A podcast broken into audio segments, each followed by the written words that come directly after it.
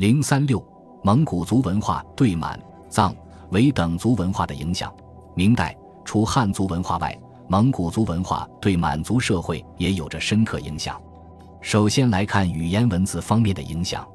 如前所述，明代女真族懂女真文字的越来越少，对外交往、日常生活中均大量使用蒙文。据朝鲜人李民记载，胡中只知蒙书，凡文部皆以蒙字记之。若通书我国时，则先以蒙字起草，后华人以之。靠近松花江下游的玄城卫指挥撒生哈等人曾向明廷奏请：“臣等四十位无识女真字者，其字后赤文之类，必用达达字。”成化十九年，朝鲜国官员问建州卫使者：“我殿下今送御书与汝卫，有识字者乎？”使者答：“朝鲜文字或不知。”蒙古书则多有知之者，现存明代四仪馆高昌馆刻中，还保留了许多当时女真人用蒙古文所上的奏文。努尔哈赤崛起后，由于女真使用自己的语言和蒙古的文字，在实际生活中产生诸多矛盾，特别是文艺往来必须习蒙古书、译蒙古语通知，给满族内部生活和对外交往造成了很多麻烦。两国语言译必须一译而成文。国人以为不便，于是，在万历二十七年，领额尔德尼和噶盖仿照女真人熟悉的蒙古字母，拼写女真字句，创制了最初的满文。其实，在语言上，蒙语对满语也有较大影响，这主要体现在词汇方面，因为词汇是直接反映社会生活、经济、文化和世界观的一切变化的。从现存满文的历史文献来看。满语词汇中有很多是从蒙语中借用过来的，如努尔哈赤建立后金前后，官职名称、封号及人名几乎都采用蒙古语。此外，著名的蒙古史学家额尔登泰先生曾从蒙古秘史里记录出了保留在满语里的一百六十条古蒙语，有力地说明了蒙语对满语的影响。政治文化方面，女真受蒙古文化的影响也相当深。努尔哈赤崛起前，海西女真的哈达部王台曾建立起女真最初的政权，贵族们都有蒙古称号，如叶赫养家奴子称金太师，乌拉部部占太下的兀巴海有把吐鲁称号，拉布泰有扎尔胡契的官职称号等。努尔哈赤崛起时，他所在的建州女真对蒙古文化有了一些直接接触，同时又通过海西女真间接的接受蒙古文化。努尔哈赤出起兵，辅佐他的文人巴克什都是海西人或蒙古人，如额尔德尼巴克什、那喇氏，世居都英俄，兼通蒙古汉文。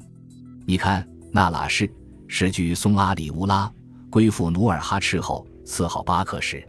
五纳格，蒙古博尔济特氏，其先盖出自蒙古而居于叶赫。太祖创业，五纳格以七十二人来归。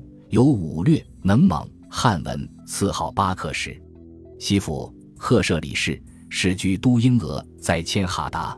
太祖既灭哈达，西服从其兄硕色帅所不来归，居有请，以西服兼通满汉蒙古文字，诏之文馆。吕奉使蒙古诸部，赐号巴克什。还有与额尔德尼合作创制老满文的噶盖扎尔固齐。也是一个来自海西的重要人物，他们都是蒙古文化的传播者。万历十一年，努尔哈赤起兵建立政权初期，基本模仿海西的政权形式。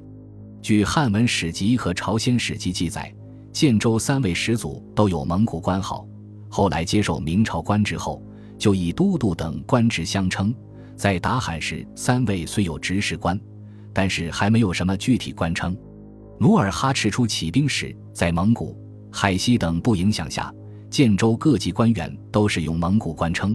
如国初大都忽尔汗为达拉哈峡，费英东噶盖为扎尔固齐。努尔哈赤时期，从他本人直至子弟都有蒙古称号。他自己接受卡尔喀蒙古贵族所上的昆都伦汗之号。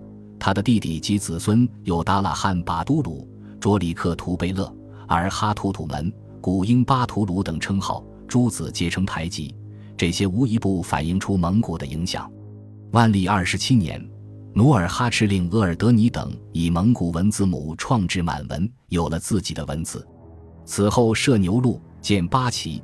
四十四年建立后金政权，设五大臣，十扎尔固旗，开始自成体系。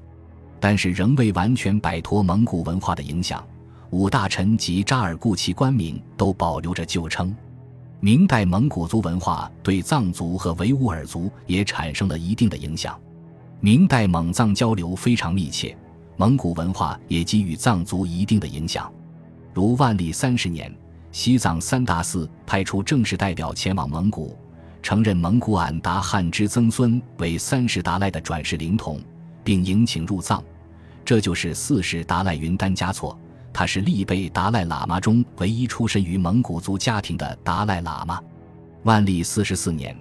年仅二十八岁的四世达赖云丹嘉措突然圆寂。对于他的暴亡，当时西藏社会各界一般认为是地西藏巴地方政权的建立者彭措南杰派人下的毒手，因为当时地西藏巴的势力已深入前藏，而且为限制已与蒙古建立良好关系的格鲁派势力的发展，在四世达赖圆寂后，下令禁止寻找他的转世灵童。后来。在四世达赖的管家索南饶丹等人的请求下，蒙古和硕特部固始汗率兵入藏，与格鲁派联合攻灭地西藏巴政权。固始汗与格鲁派联合掌握西藏政权，五世达赖因而成为西藏地方政治宗教首领之一。明代有大批蒙古族进入维吾尔族农业区，长期与维吾尔族杂居共处，有的被同化于维吾尔族之中。如叶尔羌汗国的上层统治阶级中有不少是蒙古朵豁拉梯部的贵族，但他们都是伊斯兰教的狂热追随者，其信仰、生活习俗、心理特点和文化特征日益接近维吾尔族，于是就逐步融入维吾尔族中。